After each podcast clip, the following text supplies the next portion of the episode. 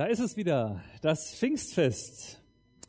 Ein Großteil der Menschen in Deutschland ähm, ja, weiß mit dem Fest sicherlich gar nicht so viel anzufangen. Unverständliche Dinge passieren, ja, nicht nur gestern, Pokalfinale und so, sondern äh, auch beim ersten Pfingstfest, als der Heilige Geist auf die Jünger kommt und äh, Dinge, die in anderen Sprachen gesagt werden, plötzlich verständlich werden. Mal schauen, ob das bei unserem Bibeltext heute auch so geht. Also ich habe da ganz schön äh, geschwitzt drüber, denn er ist auch ganz schön, wie soll ich sagen, so ein bisschen fremdsprachig irgendwie. Es steht im ersten Korintherbrief. Und da geht es am Anfang darum, dass Jesus für uns am Kreuz gestorben ist und dass das ein Triumph war. Ein Triumph, weil so die Schuld weggetragen und der Tod besiegt wurde. Und weil Jesus danach wieder auferweckt wurde. Und dass es ein Triumph war, das ist schon sehr schwer zu verstehen.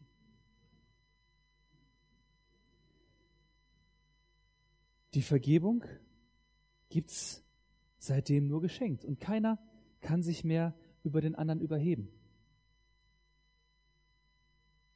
Der Autor Paulus muss zugeben, dass das schon eine ziemlich verrückte Botschaft ist.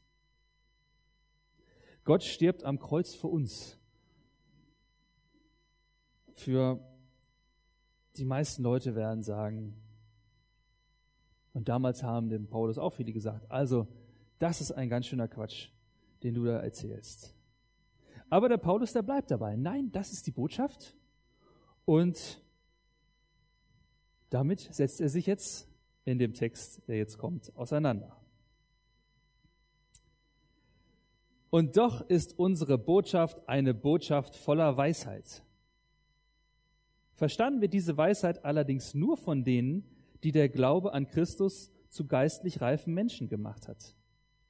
Denn sie hat nichts zu tun mit der Weisheit dieser Welt und mit der Klugheit ihrer Herrscher, deren Macht schon bald vergeht.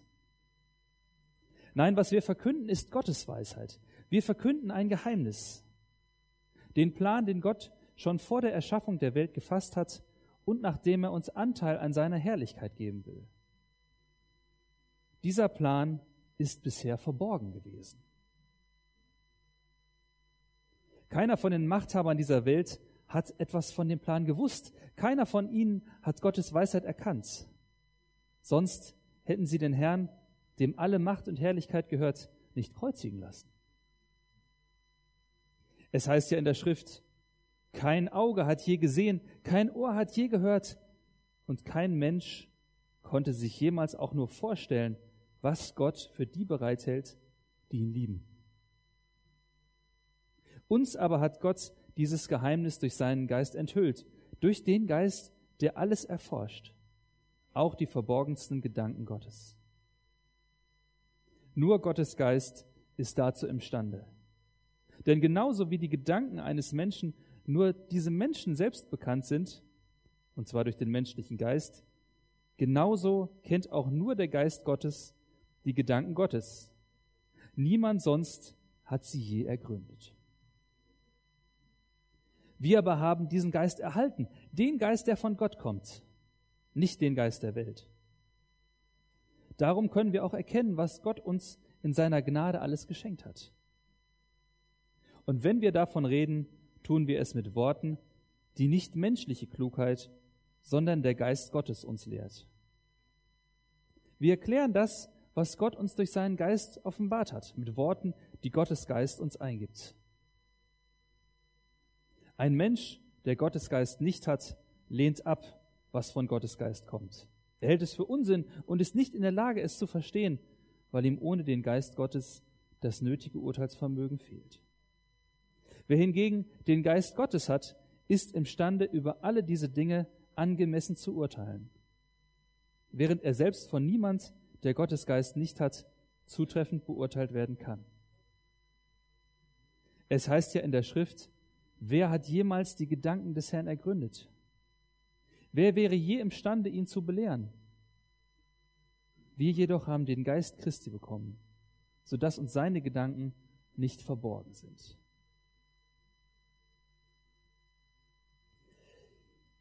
Ja, was macht man mit diesem Text? Wir versuchen das mal so ein bisschen auseinander zu klamüsern. Und äh, die alten Griechen, die fuhren total auf Philosophie ab. Ja, dafür sind ja die Griechen bekannt, ne, so die alten Philosophen. Und da waren Mysterien, Religionen, die darauf bauten, dass man möglichst alle Geheimnisse irgendwie rauskriegen muss. Auch am besten alle Geheimnisse, die irgendwie so die Götter betreffen, ähm, um am besten selbst sowas wie göttlich zu werden. Und entsprechend hatten sie also Freude an Philosophie und an der Weisheit der Welt. Und von dieser Weisheit der Welt, da spricht jetzt also der Paulus.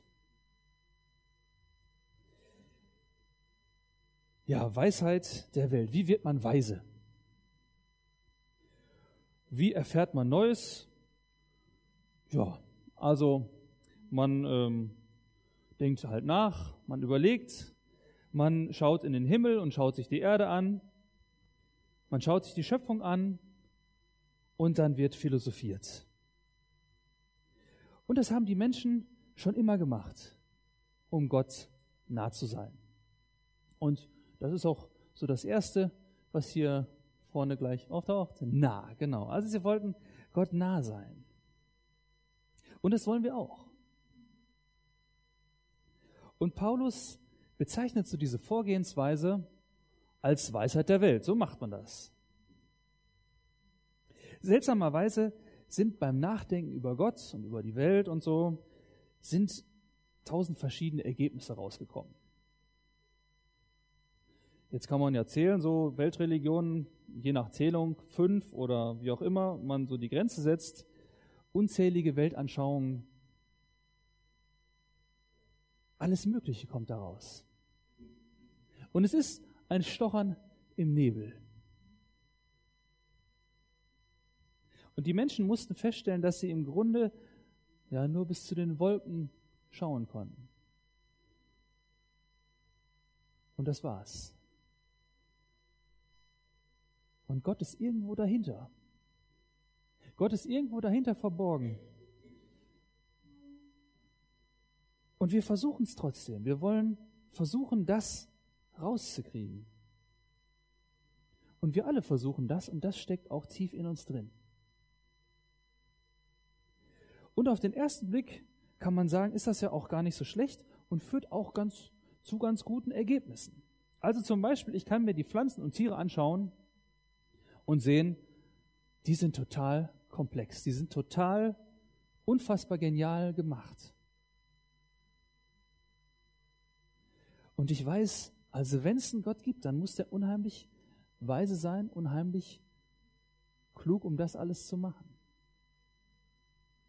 Das ist schon mal eine Aussage, die ich treffen könnte, wenn ich mir die Schöpfung angucke und wenn ich so ein bisschen versuche, im Nebel herumzustochern. Eine andere tolle Entdeckung ist, dass jeder Mensch hat ein Gewissen. Ah, manche mehr, manche weniger.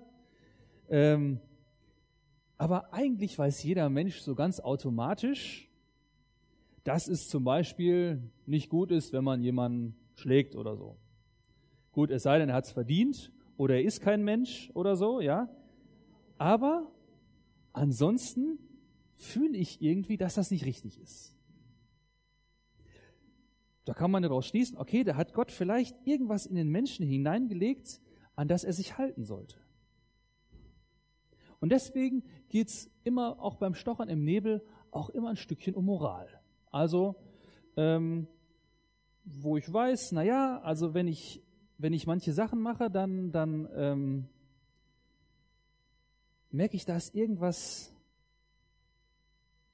irgendwas, da ist irgendwas, an das ich mich halten sollte. Und wenn ich mich an manche Sachen nicht halte, dann ist Gott bestimmt böse auf mich.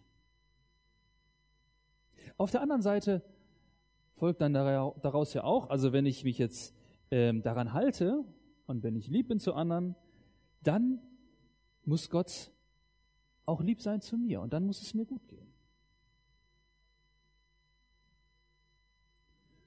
Und so finden wir das in allen möglichen Weltanschauungen. Das ist so, wenn ich im Nebel stoche.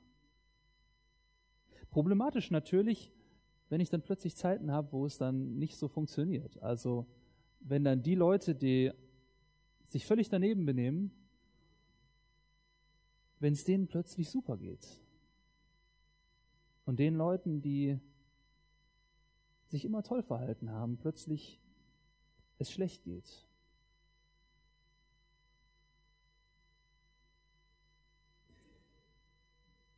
Und vielleicht eine dritte Sache, die ich erkennen kann, wenn ich so im Nebel herumstocher. Ich sehe zum Beispiel, dass auf der Welt da gewinnt, wer stark ist. Kann ich in der Natur sehen, auch unter den Menschen. Und man muss also besser sein als die anderen. Und daraus könnte ich erschließen, na ja, Gott mag es offensichtlich, wenn ich besser bin als andere. Wenn ich mehr bete als andere und wenn ich mich besser verhalte als andere, wenn ich mehr Bibel lese, wenn ich mehr, wenn ich, wenn ich weniger, weniger Fehler mache als andere, wenn ich demütiger bin als andere. Und es ist doch gut, wenn man sich da gegenseitig anspornt. Wenn ich dann auf den anderen gucke und mich da vergleiche und dann mich das nochmal ein bisschen anspornt. Und das sind Dinge, die sind alle irgendwie in allen möglichen Religionen drin. Und ähm, bei uns im Christentum irgendwie auch. Und irgendwie klingt das alles ganz sympathisch, finde ich. Aber das wird hier alles als Weisheit der Welt abgetan. Denn das war in der Gemeinde in Korinth, war genau das so verbreitet. Dass die gesagt haben, ja, ich bin bei Apollos, ja, ich gehöre zum besseren Hauskreis, oder der Paulus, naja, ist ein schwacher Redner und so, da nehmen wir mal den und den. Und da war also tolles Vergleichen, da war ein, ein Bessersein. Und steckt das nicht in uns allen drin irgendwie? Dass wir gerne im Nebel stochern und genau sowas rauskommt? Und dass es irgendwie auch in uns drin steckt. Ob wir das jetzt besser wissen oder nicht. Denn so funktioniert Religion. Dafür brauche ich auch keinen Heiligen Geist.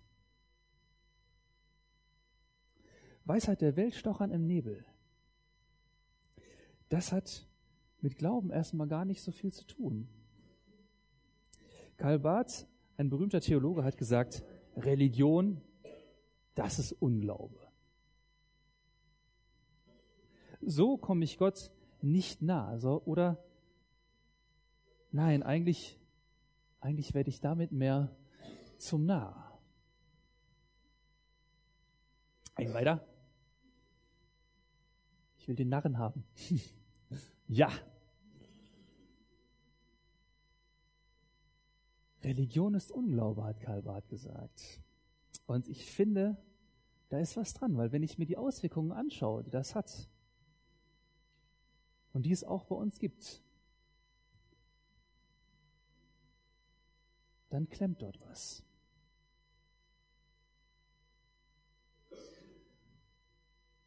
Und jetzt steht hier, es kennt nur der Geist Gottes die Gedanken Gottes. Niemand sonst hat sie je ergründet, steht in Vers 11. Also wie kann ich wirklich was von Gott erfahren? Wie kann ich aufhören, im Nebel rumzustochern? Hier steht, ich brauche den Heiligen Geist. Wir haben es vorhin gesungen, Atem Gottes. Der Heilige Geist ist auch oft verglichen mit einem Wind oder mit, mit Atem, Luft. Man sieht ihn nicht, man merkt, dass er weht, man merkt, dass er da ist. Und wenn der Atem fehlt, äh, dann weiß man, dass er schlecht ist. Wir brauchen den, der den Nebel zur Seite pusten kann. Den Nebel, der mir den Blick auf Gott versperrt. Und wie war das im Alten Testament? Da greift der Heilige Geist zeitweise auf den ein oder anderen Propheten zu und, und gibt ihm ein paar Worte und gibt ihm so einen so einen Lichtblick, so einen Blick frei auf Gott. Und der Prophet, der sagt dann ein paar Sachen von Gott und teilt den Menschen um ihn rum ein paar Dinge mit. Und dann im Neuen Testament, da heißt es, dass da ein Mensch ist, der auf die Erde kommt und auf dem der Heilige Geist liegt, der den Heiligen Geist trägt, in dem der Heilige Geist ist und das nicht mal nur so kurz, sondern dauerhaft. Und das ist Jesus. Und von dem wird berichtet, er hat in Vollmacht gepredigt, er hat Wunder getan.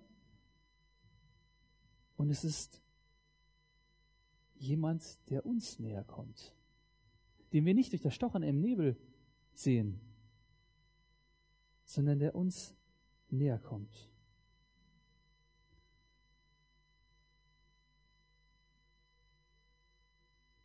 Und nun kommt es hier zu dieser Situation. Näher. Zu dieser Situation, die eigentlich dazu nicht passt. Aber von dem hier im Text immer die Rede ist. Die Botschaft vom Kreuz. Das soll die Weisheit Gottes sein.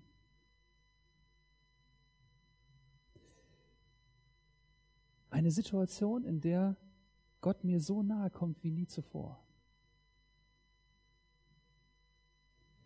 Und das ist dieses Geheimnis, von dem hier die Rede ist.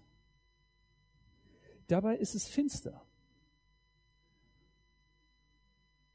Da steht in Matthäus 27 über die Szene, wo Jesus am Kreuz hängt.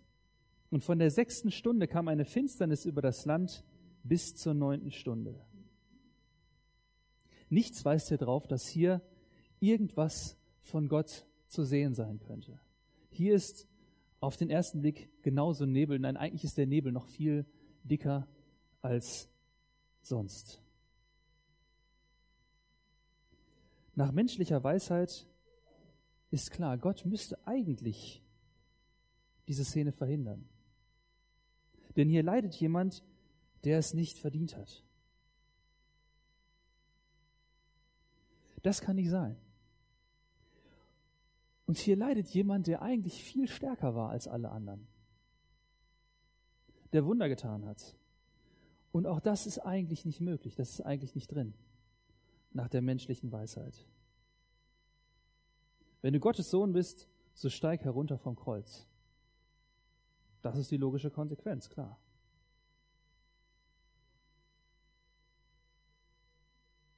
Aber das ist das Geheimnis.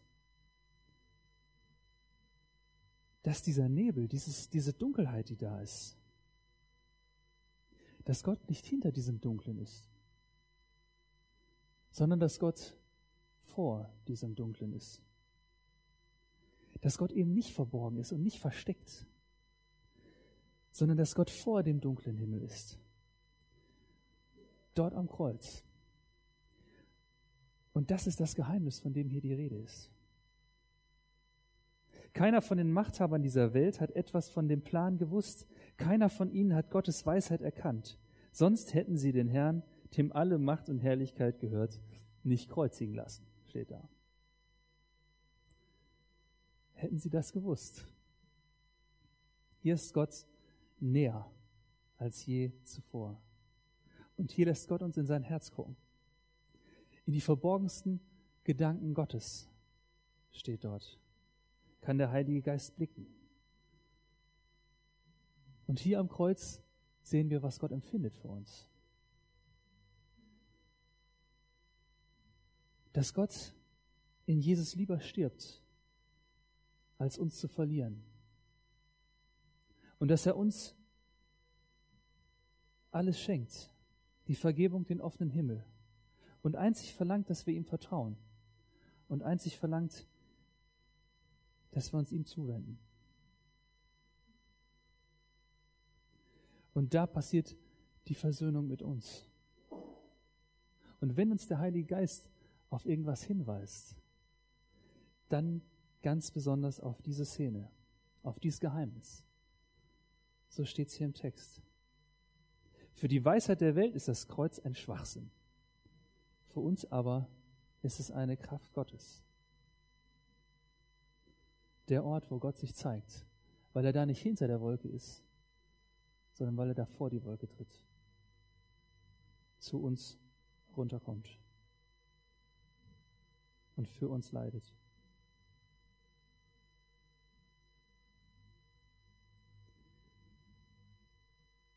Nah, näher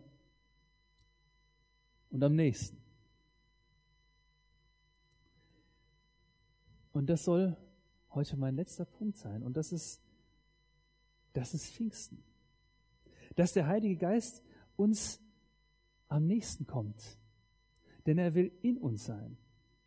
Und das hatte Jesus angekündigt, dass er den Heiligen Geist, der auf ihm lag, auf ihm liegt, dass er den auch zu uns senden möchte. Und in dem Moment, an dem ich anfange, anzunehmen, dass er wirklich für mich gestorben ist und dass es wirklich für mich gilt und dass Gott wirklich mit mir zusammenleben will. Egal, ob es gerade hell oder dunkel ist in meinem Leben, dann wird der Heilige Geist auch in dich kommen, in mich kommen und bei dir bleiben. Und in der Apostelgeschichte wird berichtet, dass der Heilige Geist auf die kommt, die glauben und die getauft sind auf ja, den Namen des Vaters und des Sohnes und des Heiligen Geistes. Da gibt es so zwei verschiedene Stellen, oder drei verschiedene Stellen eigentlich. Da fehlt dann manchmal noch, dass sie nicht auf den, auf den Sohn getauft sind oder auf den Heiligen Geist. Alles muss zusammenkommen. Der Heilige Geist kommt auf die, die glauben.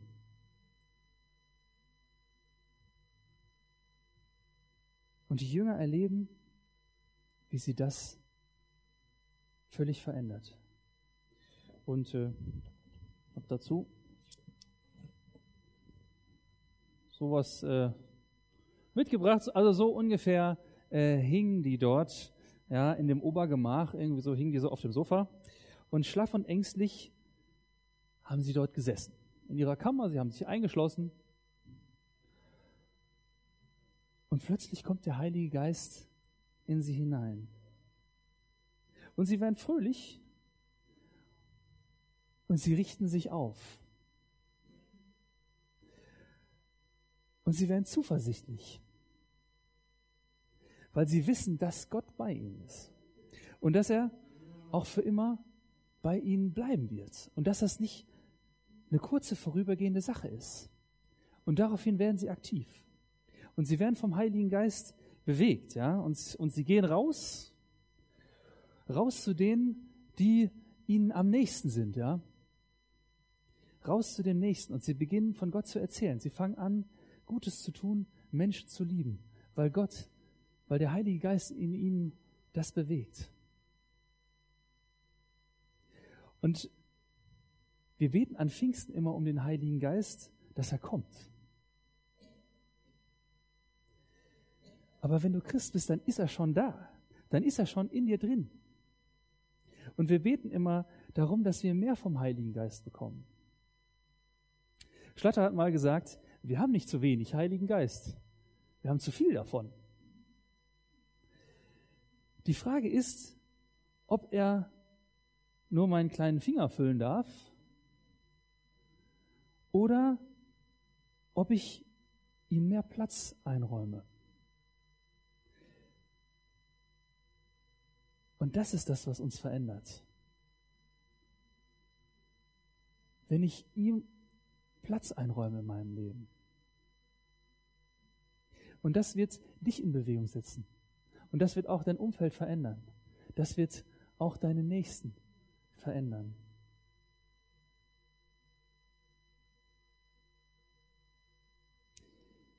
Kein, wir müssen kein Narr bleiben, sondern Gott will sich uns zeigen durch seinen Heiligen Geist und will uns näher kommen. Und sehen können wir das gerade da am Kreuz. Da sehen wir, wie nah uns Gott sein möchte. Aber er will uns nicht nur näher kommen, er will uns auch am nächsten sein, nämlich in uns drin. Und er will uns losschicken zum nächsten hin.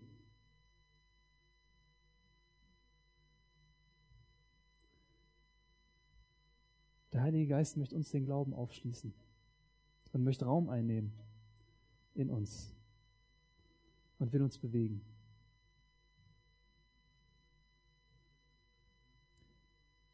Und wenn er möchte, dass wir immer mehr verstehen, wollen wir jetzt das Glaubensbekenntnis singen. Das Glaubensbekenntnis, das uns mit allen anderen Christen auf der Welt verbindet.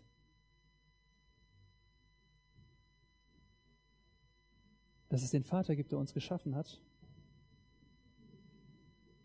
Dass er uns näher gekommen ist in Jesus Christus. Und dass er in uns wirkt am nächsten ist im Heiligen Geist. Und dass so der dreieinige Gott in uns und durch uns wirkt. Das wollen wir singen und bekennen.